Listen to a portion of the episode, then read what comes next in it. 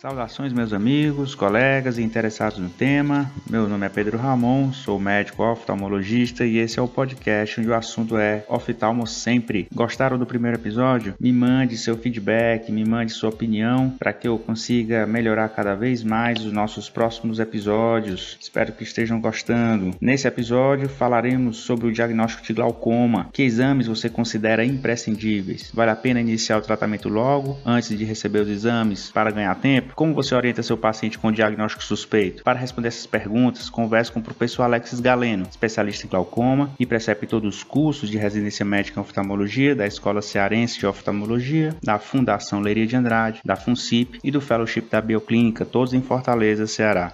Este episódio foi editado pela Yasmin Costa. Fique com a gente e compartilhe mais essa visão.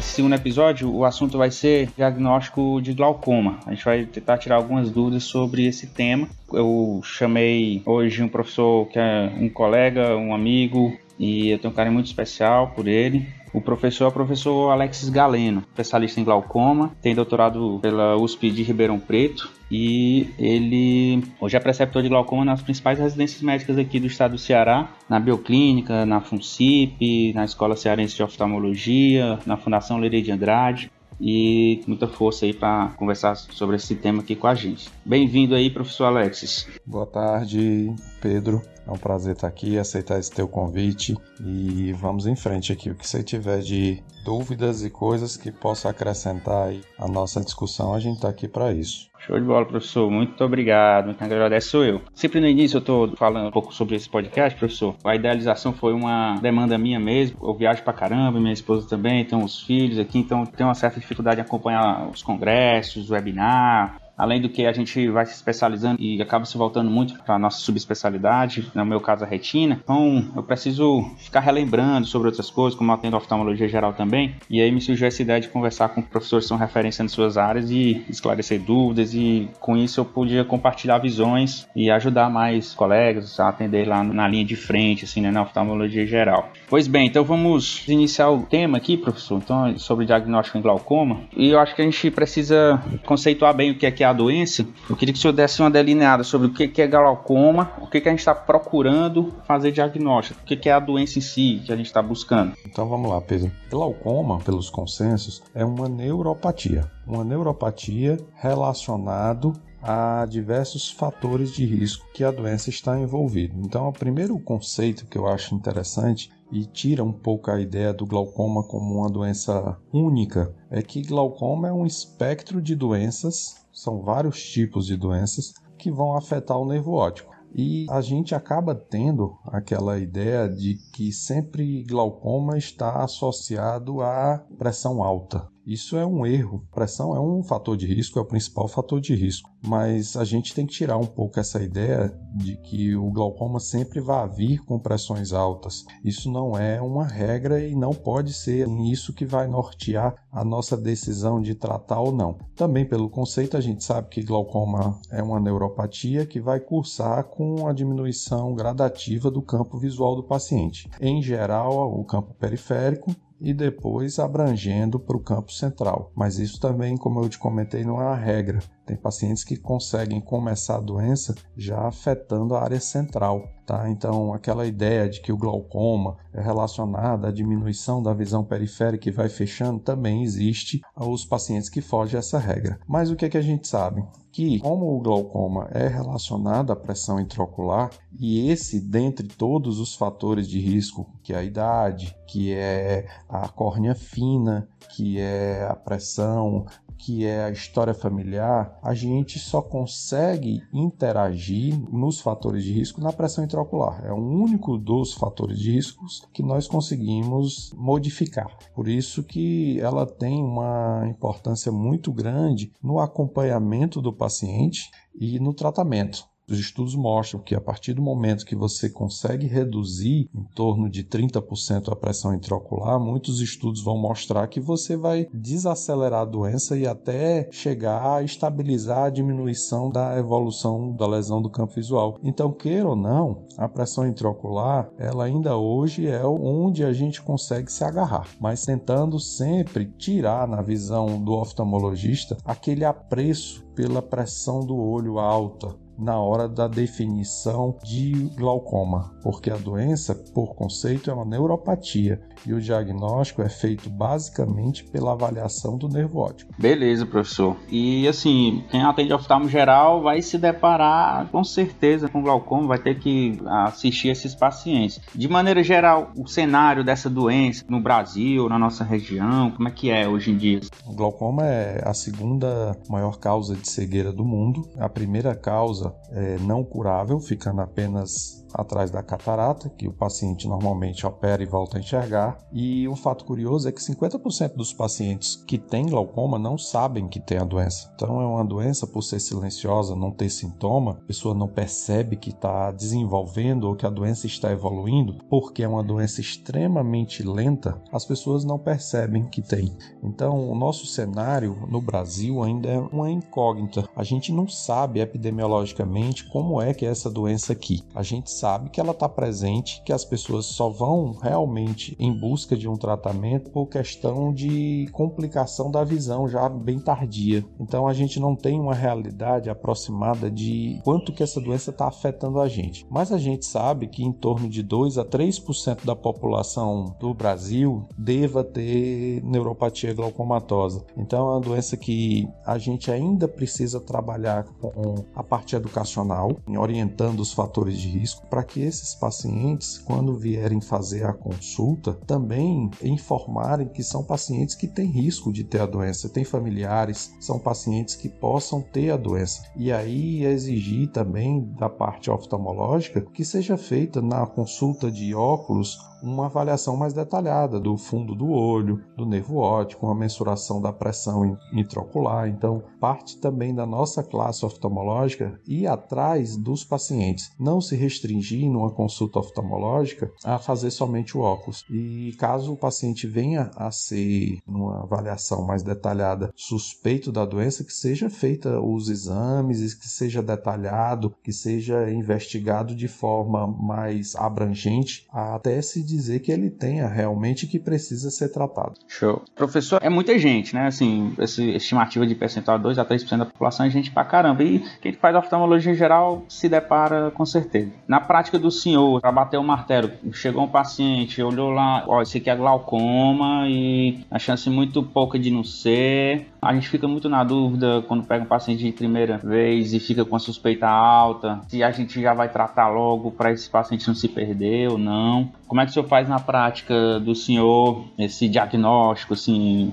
Tá, minha consulta ela já é um pouco voltada para glaucoma. Mesmo o paciente que diga para mim que não tem glaucoma, ela já é um pouco alinhada. Então, minha consulta já começa com a anamnese focada nisso. Uhum. No paciente saber se tem história familiar de glaucoma, saber se fez uso de medicações que tenham corticoide, se já teve inflamação, se tem alguma queixa de campo de visão. Então, minha consulta basicamente se norteia nessa anamnese inicial focada na busca de pacientes que tenham fatores de risco, alergia, se teve alguma necessidade de uso na infância de corticoide à base, por exemplo, asma. Então eu já faço essa triagem já no começo. Depois que termina a minha avaliação, eu vou fazer a refração, ver a acuidade visual, ouvir as queixas do paciente. E aí sim eu começo a avaliar dentro do exame oftalmológico a biomicroscopia. Então, se eu estou diante de um paciente que na minha biomicroscopia me chama atenção por alterações anatômicas, vamos citar alguns exemplos. Então, uma câmera rasa, um Van Herg muito estreito, ou um paciente que apresenta fuso de Krukenberg, ou um paciente que apresenta, por exemplo, uma catarata muito madura, ou um paciente que tem uma íris atrófica. Esses são sinais que podem sugerir que o paciente possa ter um glaucoma ou possa estar sujeito a ter a predisposição para isso. Então, quando eu termino termino essa avaliação biomicroscópica ali, bem feita da íris, dou uma olhada da córnea, vejo a amplitude do ângulo do seu camerular pelo Van Herrig, eu já passo para avaliar o fundo de olho, que aí é o principal. Então,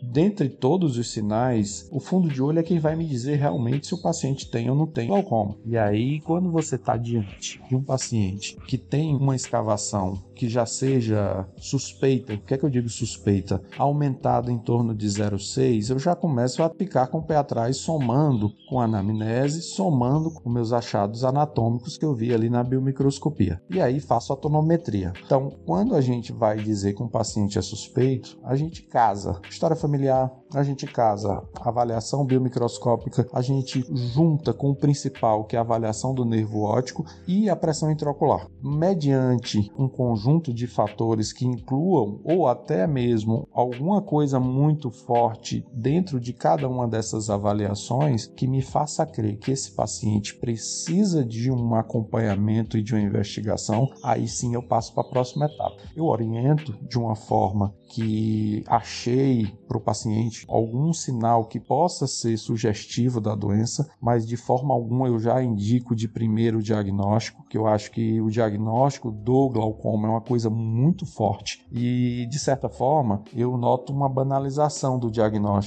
Eu vejo muita gente chegando e já sendo tratada e taxada como glaucomatosa de uma forma irresponsável e precoce, sem ter feito todo o acompanhamento ou uma investigação bem detalhada. Então, você dizer que um paciente tem glaucoma, Pedro, você está taxando ele. Ele vai na internet, vai olhar lá e vai dizer: glaucoma é uma doença que cega. Meu Deus, eu vou cegar. Então, essa história de prescrever um colíriozinho, na verdade, para baixar a pressão do olho, é muito fácil para a gente que é oftalmologista pegar uma receita e escrever mas o paciente absorver isso, ficar usando todo dia, duas, três vezes ao dia e chegar e pensar, eu posso cegar e vou ter que usar colírio para o resto da minha vida, isso pesa bastante, porque pesa no psicológico e pesa também no econômico. Os colírios são caros e a manutenção de um paciente com glaucoma é trabalhosa. Então, eu sou um pouco precavido em dar esse diagnóstico, partindo do pressuposto que os exames que a gente vai solicitar campo visual, retinografia, gonioscopia, paquimetria e OCT não me venham conclusivos, algumas das vezes eu faço um acompanhamento a longo prazo ou dependendo do paciente um pouco mais curto, repito os exames à procura de uma possível progressão ou de um sinal que possa ter ocorrido nesse tempo, ao invés de já sair tratando. Então eu prefiro nessa situação esperar que a doença se mostre, porque dentro dos pacientes que a gente avalia, muitos vão ter escavações aumentadas fisiológicas e vão ser taxadas de glaucomatoso. E aí você pode estar tratando um paciente que não precisava de colírio, tá? Isso é muito comum. Então eu tento não cair nessas pegadinhas e sair tratando quem não merece. Então, eu prefiro, quando eu não tenho a certeza dos exames, prolongar ou prorrogar esse início do tratamento, continuar o acompanhamento, pedindo exames futuros, a decidir já naquela hora se o paciente merece ou não ser tratado. A gente percebe que torna-se banal. Ah, tem escavação aumentada, esse paciente vai se perder, toma colírio e tal. Muitas vezes não pedem nem exame, né, professor, de investigação. E aí fica, às vezes o paciente nem usa também o colírio, nem entende, não fica fica uma coisa muito equilibrada, assim, que a expectativa do paciente, o que, que ele entendeu, o que, que ele não entendeu. Ou também, no outro contraponto, que era onde eu queria chegar, às vezes eu vejo também que teve um paciente suspeito, aí tem aquele carimbão de todos os exames e meio que não sabe bem para que que vai fazer aquele todos os exames, mas eu sei que suspeito de glaucoma é esses exames aqui, vai fazer e o paciente não entendeu. E às vezes, quando eles vão fazer, eu noto que chega em mim também, eu faço alguns exames, eles não, não sabem o que estão fazendo e não ficou claro. Então, assim, como que o senhor orienta na prática? Eu suspeitei, o senhor pede geralmente alguns exames padronizados mesmo, ou vai de caso a caso, ou tem coisas que são imprescindíveis, realmente tem que ser pedidas? Alguns exames eu acho que são obrigatórios para a gente tentar confirmar. E a gente também lida com um segundo problema, um problema socioeconômico dos pacientes. Tem pacientes que têm convênio, que o convênio autoriza esse, esse, aquele exame. Outros não. E o paciente que vai pagar pelo exame é um problema também a mais, porque os exames não são baratos e a gente pode lançar mão de muitos exames para poder fazer essa conclusão. Então, o que é que eu normalmente costumo fazer, Pedro? Eu acho que por, por etapas, seja no convênio ou seja no paciente do SUS ou um paciente que vai pagar os seus exames. Eu peço os mais simples. Então, uma retinografia fundamental, eu acho básico. Uma gonioscopia é fundamental, é básico. Um campo visual, se eu já acho que o defeito que ele pode ter já seja no momento em que o campo possa mostrar lesão. Então esse é um outro problema, porque o campo, para ele começar a mostrar as lesões, ele precisa estar um pouco avançada a doença ou ter defeitos localizados que possam repercutir no campo de visão. O paciente que tem uma escavação, por exemplo, 0607, ele é suspeito de glaucoma, mas o campo visual dele provavelmente vai vir normal. Então, esse é um exame que provavelmente não vai me acrescentar nada, mas faz parte da rotina de investigação investigação. Então eu poderia deixá-lo para um segundo momento, mas dentro do primeiro consulta do meu paciente, quando eu posso, como regra, gonioscopia, retinografia, a paquimetria eu acho interessante e o campo visual.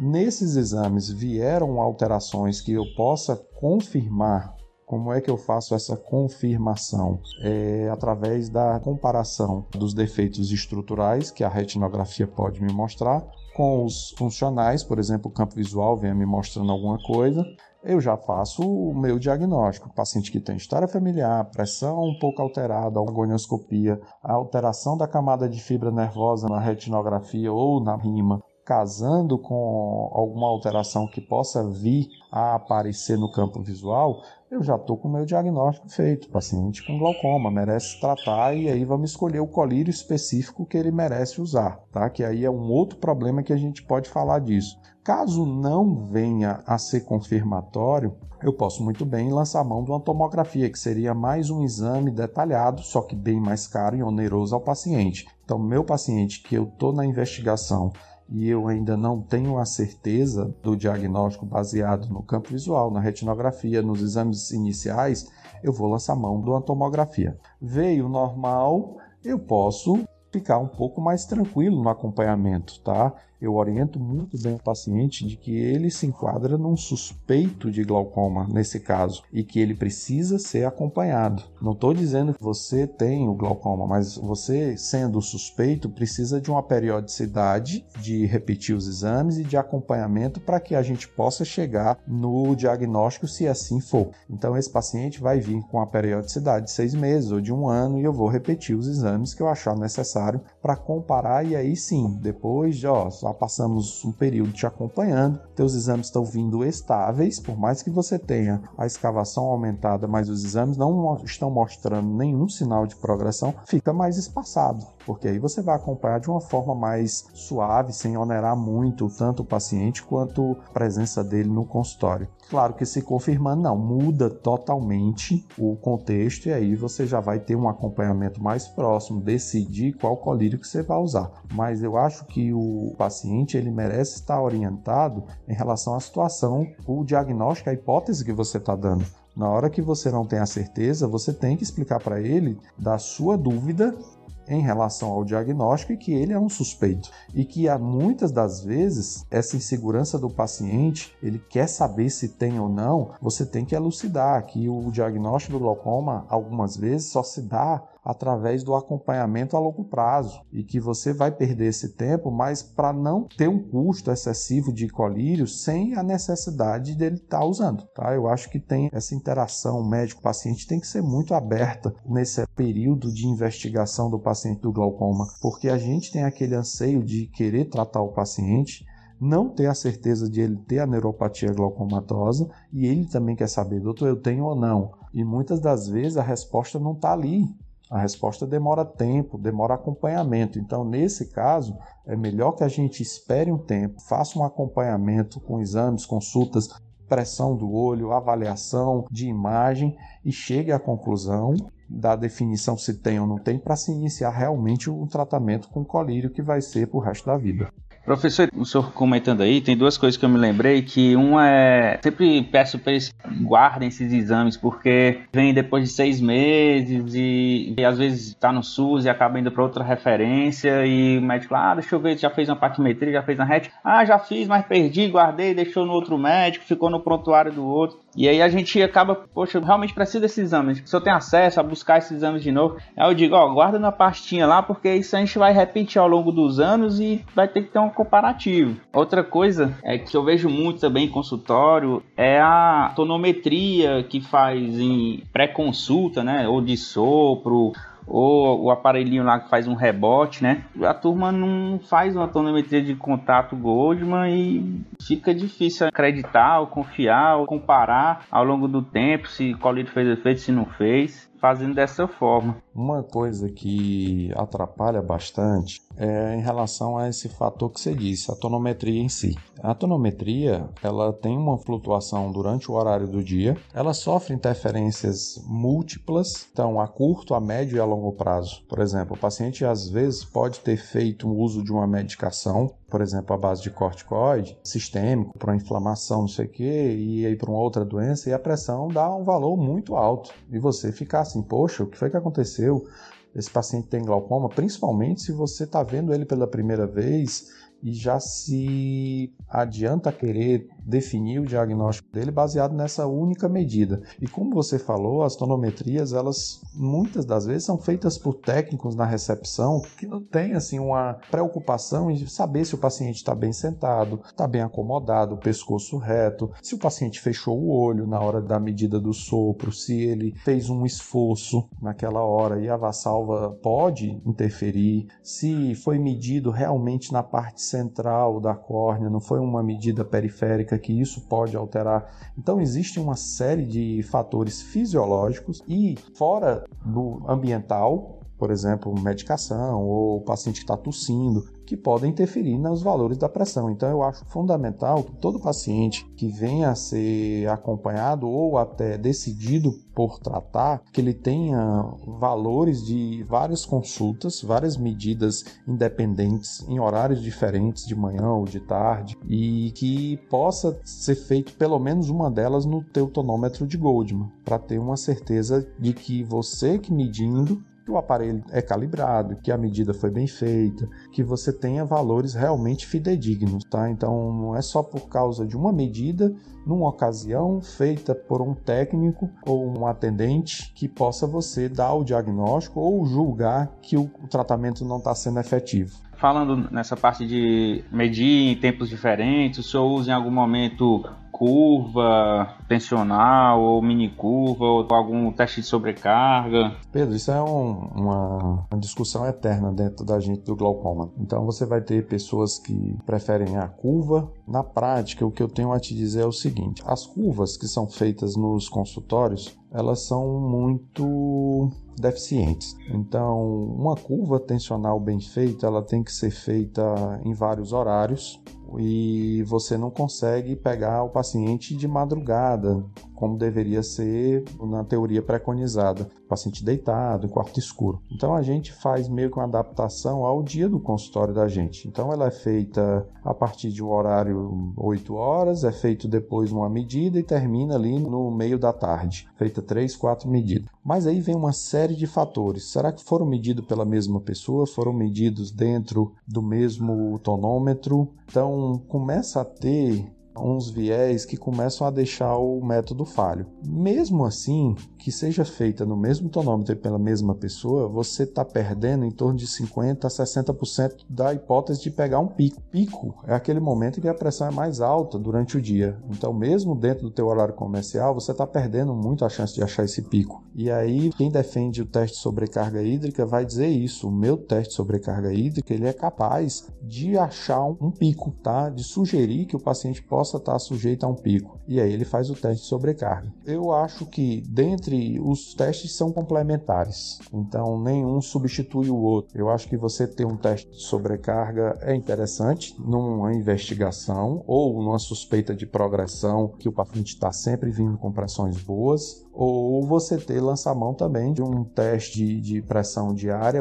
a quantidade que for, para tentar ter uma ideia de como é que está essa ideia, essa flutuação dentro daquele período. Eu costumo pedir mais teste das pressões diárias nos locais em que eu sei que é bem feito. Tá? Se eu vejo que é um local que não é bem feito, nem onera o paciente. E o teste de sobrecarga eu mesmo faço ali no consultório em alguns pacientes. Então não faço em todos, mas em alguns, alguns pacientes que eu tenho indicação, por exemplo, um paciente que está tendo uma progressão e vem sempre com pressão boa, ou um paciente que eu note que apresentou alguns sinais de hemorragia de papila dentro do acompanhamento e eu quero suspeitar que ele está fazendo pico, eu faço ali na hora mesmo as duas, três medidas imediatamente ali no consultório, mas minha rotina basicamente é feita dentro daqueles campos de retinografia, campo visual, dos exames paquimetria, gonioscopia e na tonometria que eu mesmo faço com o Goldman na hora da minha consulta. Muito bem, então a minha próxima pergunta era assim: ah, eu tô lá no interior, eu tenho poucos recursos, talvez se eu sair pedindo exame demais, esse paciente vai ter que ir lá para a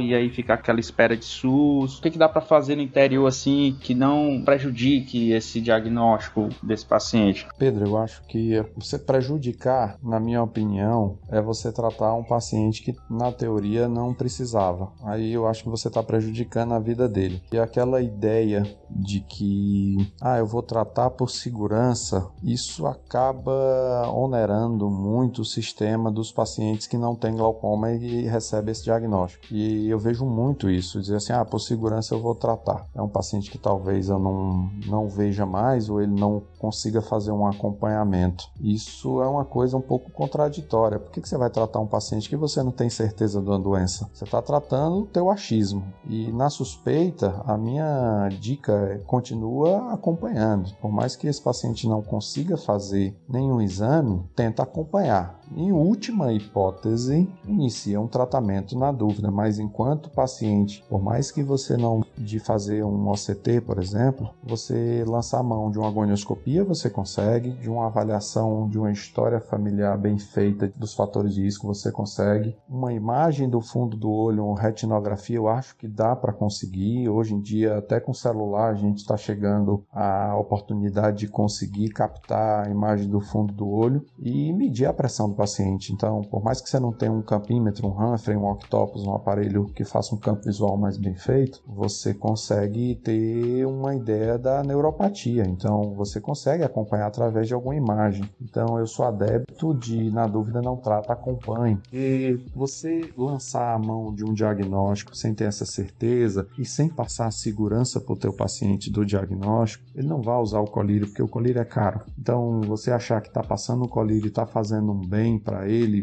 por precaução, talvez você não esteja fazendo um bem, porque você vai pagar um valor alto num colírio que vai acabar com um percentual da, do rendimento familiar grande. Então, um colírio de um análogo de prostaglandina custa em torno de 100 reais, um salário mínimo ele vai custar em torno de 10 a 20% de um salário de uma pessoa que ganha um salário mínimo. Então, será que você está fazendo um bem para um paciente que não tem a doença?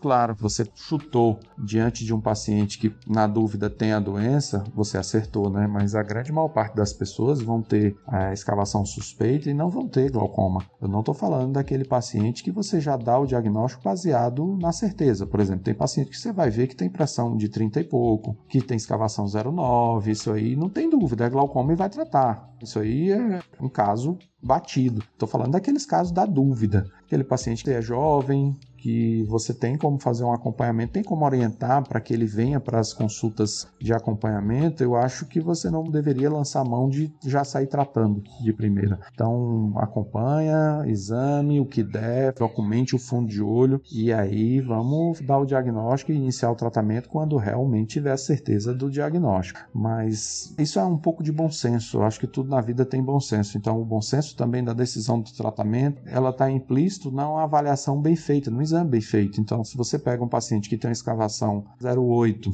e você está ali na dúvida, mas que é um paciente que te diz que tem uma história familiar, você acha ali na gonioscopia sinais que possam justificar o teu diagnóstico, você está com um aparado na tua decisão. Então você tem que tratar, você está tratando porque você achou que tinha uma pressão que não era tão baixa, 18, 16, mas que tinha uma escavação aumentada, uma história familiar rica e você juntou peças e para fazer esse diagnóstico e essa decisão. Isso aí você não está errado. Mas naquele paciente 06, jovem, sem história familiar, eu acho que a gente pode lançar mão de tempo, a doença permite isso. O glaucoma é uma doença extremamente lenta e a progressão ela é muito fácil de, com o decorrer dos exames, perceber na parte estrutural. Então dá para a gente lançar mão disso e não decidir tratar já de uma, de uma forma imediata na prática do senhor, o que, o senhor percebe de que os médicos fazem mais confusão, assim, diagnóstico, de diagnóstico diferencial, que recebe, não, isso aqui não é glaucoma, estava sendo tratado como glaucoma, mas isso é outra coisa, foi uma, uma, sequela de uma oclusão, que deu lá uma perda de rima. O que, o senhor percebe mais de diagnóstico diferencial na prática do senhor que confunde mais os médicos? Na verdade, o que eu vejo não é nem isso, Pedro. Eu vejo mais no dia a dia pacientes sendo tratados sem ter glaucoma.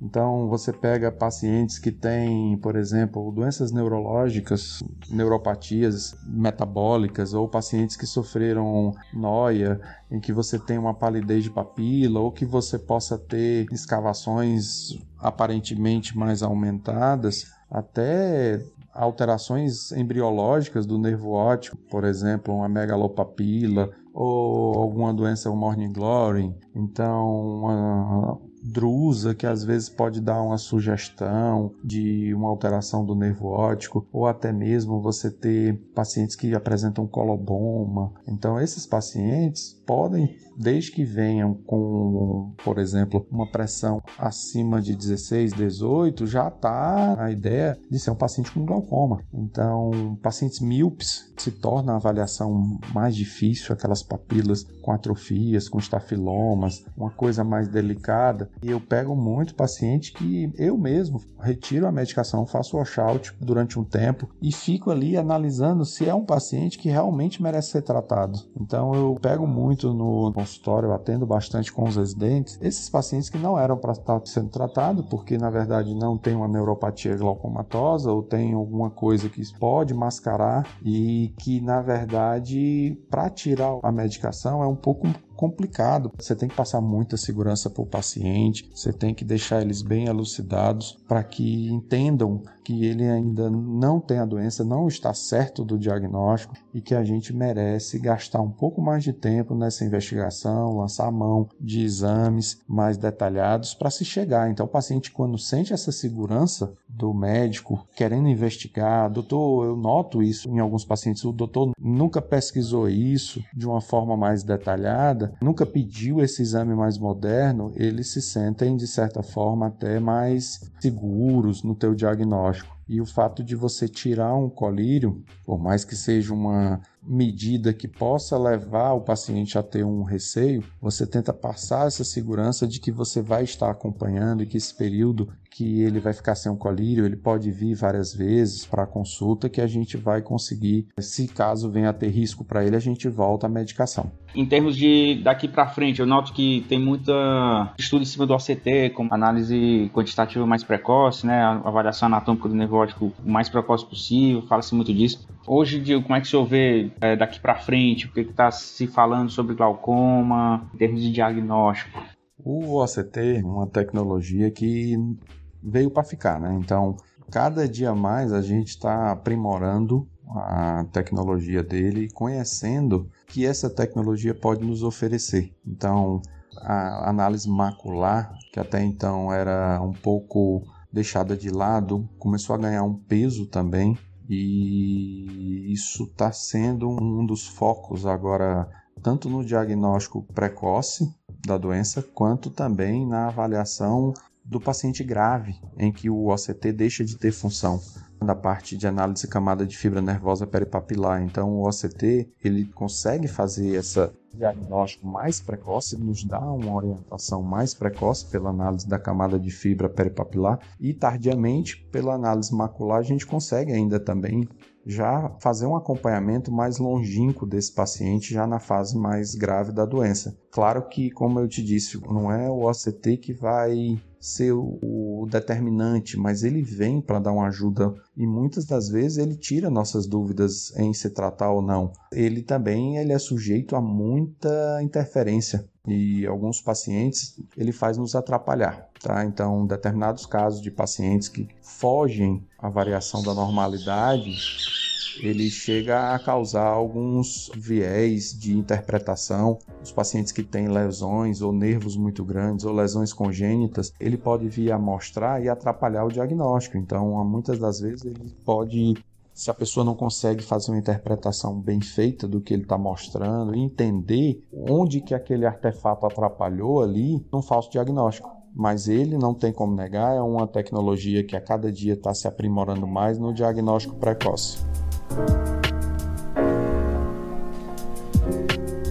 Professor, vamos para uma segunda parte que eu tenho sempre separado nos podcasts, que é conhecer um pouco mais sobre o senhor mesmo, sua trajetória. Eu acho que eu já recebi perguntas de residentes de outros serviços sobre pós-residência, fellow tal. Não, então vou sempre juntar aqui, conversar sobre o professor, sobre a trajetória dele, que eu acho que ajuda também as pessoas a conhecerem o senhor melhor, ajuda a pensar melhor também na carreira de cada um. Se eu podia fazer um resumo assim da trajetória e carreira do senhor, Claro, vamos lá. Então, assim, eu formei na Federal do Maranhão. Quando eu saí da faculdade, entrei no PSF e tentei, então, naquela incerteza que todo mundo tem de sair de uma faculdade e decidir o que é que vai fazer da vida. Não tenho parentes médicos, não tinha ninguém oftalmologista, então, próximo que pudesse me influenciar. Eu pensei na primeira ocasião na obstetrícia, não sei por que desisti, não foi muito meu foco. Fiz um, um concurso de residência para pediatria, passei, mas também não botei para frente. E aí eu separei dentro do, de foco algo que pudesse ser mais a cara da minha personalidade. O que eu queria de meta, não queria plantão, queria ter uma especialidade que fosse mais tranquila, que fosse ligada à tecnologia que eu gostava, então achei na oftalmologia essa especialidade. Depois dos três anos, a gente vai conhecendo isso, aquilo, vai vendo se tem aptidão cirúrgica, se gosta de fazer isso. Eu me identifiquei com a parte do glaucoma. A parte do glaucoma era uma parte, na minha opinião, assim, que tinha a parte cirúrgica, tinha muito exame e uma parte de ciência ainda muito virgem. Isso aí foi, acho que o mais me encantou. E um espaço que eu tinha para poder trabalhar dentro da pesquisa também. Então, quando eu decidi por glaucoma, eu juntei todos esses fatores, cheguei a fazer o concurso lá de, de fellow de Ribeirão, e aí passei lá, tinha que fazer um fellow. Então, fellow para mim é eu oriento muito meu, meus alunos que é obrigatório. Não existe mais quem não faça fellow, porque o oftalmologista geral hoje não tem mais espaço. Então a pessoa tem que ser, além de ser boa, tem que ser a melhor naquilo que ela faz. Então, quem se contenta com o oftalmologia geral, infelizmente, ela vai ser cada vez mais excluída. Então, eu converso muito isso com o residente, que hoje ou você é ultra especializado ou você não tem mais mercado no dia a dia de cidades maiores, tá? E escolhi o glaucoma, já lá na ocasião eu me encontrei lá em Ribeirão, que não era a realidade da minha residência, com essa parte de pesquisa, de publicação, então encontrei lá um meio fértil para crescer nisso e fiquei encantado por essa parte de trabalho. E quando eu cheguei lá, eu fui já inserido em algumas pesquisas, eu vi trabalhos clínicos sendo desenvolvidos, fiquei responsável por alguns colírios que eram na época estudadas e que depois já foram colocadas em mercado. Isso me deu uma bagagem nessa parte de pesquisa científica,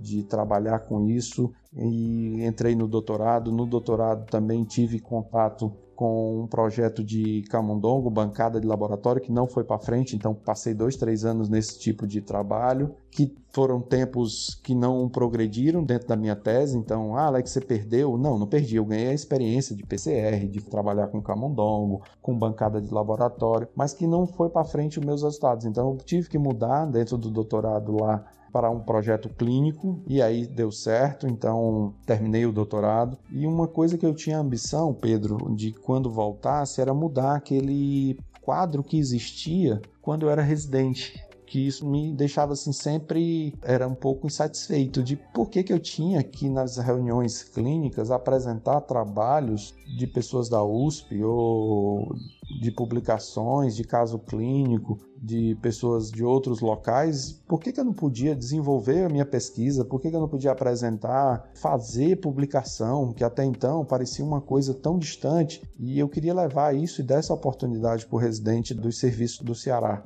E eu acho que a gente conseguiu, de certa forma, mostrar que publicar, que fazer ciência, que fazer pesquisa, não tem nada demais, desde que você faça de um jeito certo, criterioso, leve a sério. Eu não exijo que todo mundo faça, mas que quem goste se dedique e se desenvolva nisso para depois pensar num doutorado, no mestrado ou nessa área acadêmica, que é a parte que eu mais gosto de fazer. Tenho meu consultório, faço minhas cirurgias, mas quando eu estou escrevendo, quando eu estou pesquisando, quando eu estou lendo artigo, eu acho que é a hora que eu mais me realizo. O quanto que eu puder estimular meu aluno, o meu fellow, tá operando, está dentro da oftalmologia, mas está pesquisando e produzindo, seja o que for, em qual área for, alguma coisa a ser publicado, eu acho que a gente vai estar tá deixando um, algo a mais para as gerações que vêm aí e desenvolvendo pessoas que possivelmente possam ter talentos para se desenvolver nessa área de pesquisa.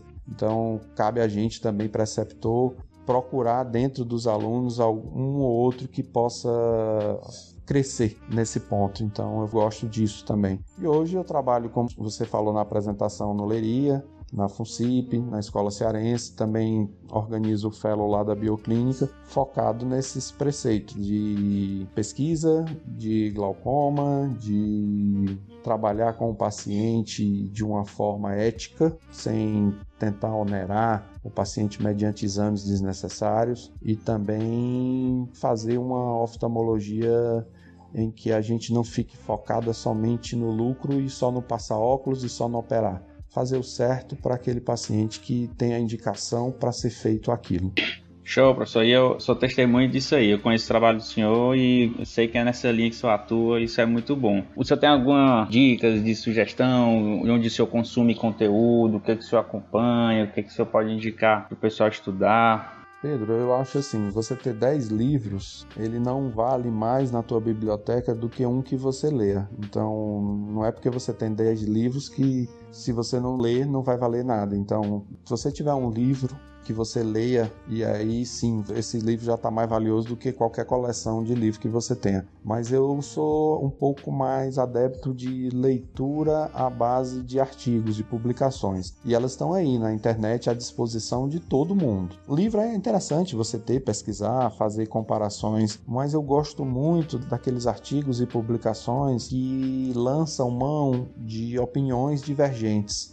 E a gente encontra isso na literatura em inglês, até mesmo nacional também. Você pega autores, porque na oftalmologia não tem certeza, você tem discussões. E o legal é que você tire as suas conclusões baseado na opinião dos outros. O autor do livro, quando ele está escrevendo, ele está colocando ali a avaliação na visão dele. Você pega um artigo de um outro autor, talvez não seja a mesma visão daquele. E você vai formar a tua visão crítica baseada nessas opiniões divergentes. Então, existem já artigos e, e, e páginas que já te dão isso de mão beijada, de, de opiniões divergentes e vários profissionais, pesquisadores. E isso é muito interessante porque você consegue formular a sua. Então, minha dica é fujam um pouco dos livros, mas tem que ter uma base ali, uma fundamentação à base da teoria do livro para que você consiga depois ir para um artigo e entender bem, expandir para uma atualidade, expandir para uma outra opinião divergente. Estudar, se aprimorar nunca é demais. Agora, não se contentar só com esse limite que é dado dentro do, dos livros. Eu acho que a internet veio para somar as opiniões, eu não sou o dono da certeza, eu mudo minhas opiniões de acordo com novas descobertas. Isso é que faz a medicina ser tão interessante, de que hoje o que eu digo talvez amanhã esteja errado. E para você ter essa noção crítica, você tem que estar atualizado, lendo artigos e publicações novas. Então, ah, é aquele colírio antes era assim, hoje se descobriu que ele não pode mais ser usado desse jeito. Então, você muda a sua conduta cirúrgica, clínica, de investigação baseadas nas novas descobertas. E essas descobertas estão dentro dos artigos e nos congressos aí que a gente vai. Legal, professor, legal. Agora, outra pergunta que eu ia fazer, outro pedido, era o senhor dar conselho e foi muito bem dado e muito bom. É, última coisa, professor, só para a gente fechar, o senhor tem algum hobby extraoftalmo? O que, que o senhor faz fora da parte profissional aí? Ah, Pedro, isso aí é uma coisa que eu tô em falta. Eu já me perguntei, me pergunto isso, porque eu não sei, não tenho ainda nada assim o meu dia a dia, meu horário livre, eu gasto com meu filho. Então, as brincadeiras com ele, saídas, passeios, viagens, acaba sendo hobby. Mas uma coisa em específico, eu não tenho ao certo aonde que eu poderia ter uma válvula de escape assim de pintura ou artesanato, eu não sei. Eu acabo meu tempo livre me dedicando a sendo pai. Eu acho que isso aí é a atividade que acaba me desligando um pouco da oftalmologia. Quando eu tô com ele, eu tento ficar focado nele, é o carrinho, é brincadeira da bola, é montar ali o castelo e hoje eu acho que meu hobby é esse. Botei isso na minha lista de perguntas porque tô parecido com o senhor também. Eu, eu me dedico muito aos meus filhos e eu fico me perguntando, vai que alguém tem um hobby legal e me encaixa também e eu tenho essa curiosidade de saber. Mas é isso aí, professor. É, para a gente finalizar aqui, eu sempre pergunto se o senhor tem como alguém que tiver uma dúvida específica, se consegue achar o senhor, hoje tem as redes sociais aí, se o senhor disponibiliza alguma forma de conexão com o senhor? Claro, eu gosto dessa interação tanto com o aluno quanto com o paciente. Deixo tanto o Instagram, tem pelo meu nome lá, você me acha no Facebook, no meu WhatsApp é, é à vontade. Tenho, como eu trabalho em três serviços com residente, meu celular sempre tem dúvidas, elas estão abertas para dúvidas, seja aluno ou não estou à disposição por rede social, por telefone. Quem quiser pode entrar em contato que com certeza botando meu nome lá no Google vai aparecer algum caminho de me achar. É, eu testei aqui no Instagram, tá lá Alexis Galeno, bem molezinho de achar o senhor. É, não é difícil não, sou fácil. E agradeço muito, viu, professor? Agradeço muito a sua atenção, a sua disponibilidade por estar conversando aqui com a gente. Eu acho que tomara que isso chegue mais colegas e mais feras e residentes, ou quem tem curiosidade de saber um pouco mais sobre o assunto, e a gente consiga somar. Para quem tiver professor que queira indicar para a gente conversar aqui no Oftalmo Sempre, eu fiz o Instagram, tá lá, Oftalmo Sempre. Pode mandar um direct ou me achar mesmo também nas redes sociais, Oftalmo Pedro Ramon. E assim a gente também juntar mais dúvidas, algum assunto específico, pode ser um pouco fora da oftalmo, mas a gente consegue conectar com a oftalmo também junto. E é isso aí, a gente vai preparar os próximos episódios para todo mundo acompanhar a gente. Valeu, professor, hein? Muito obrigado. Um abraço, Pedro. Tudo de bom, viu? Quando precisar, estamos à disposição. Um grande abraço. Foi um prazer.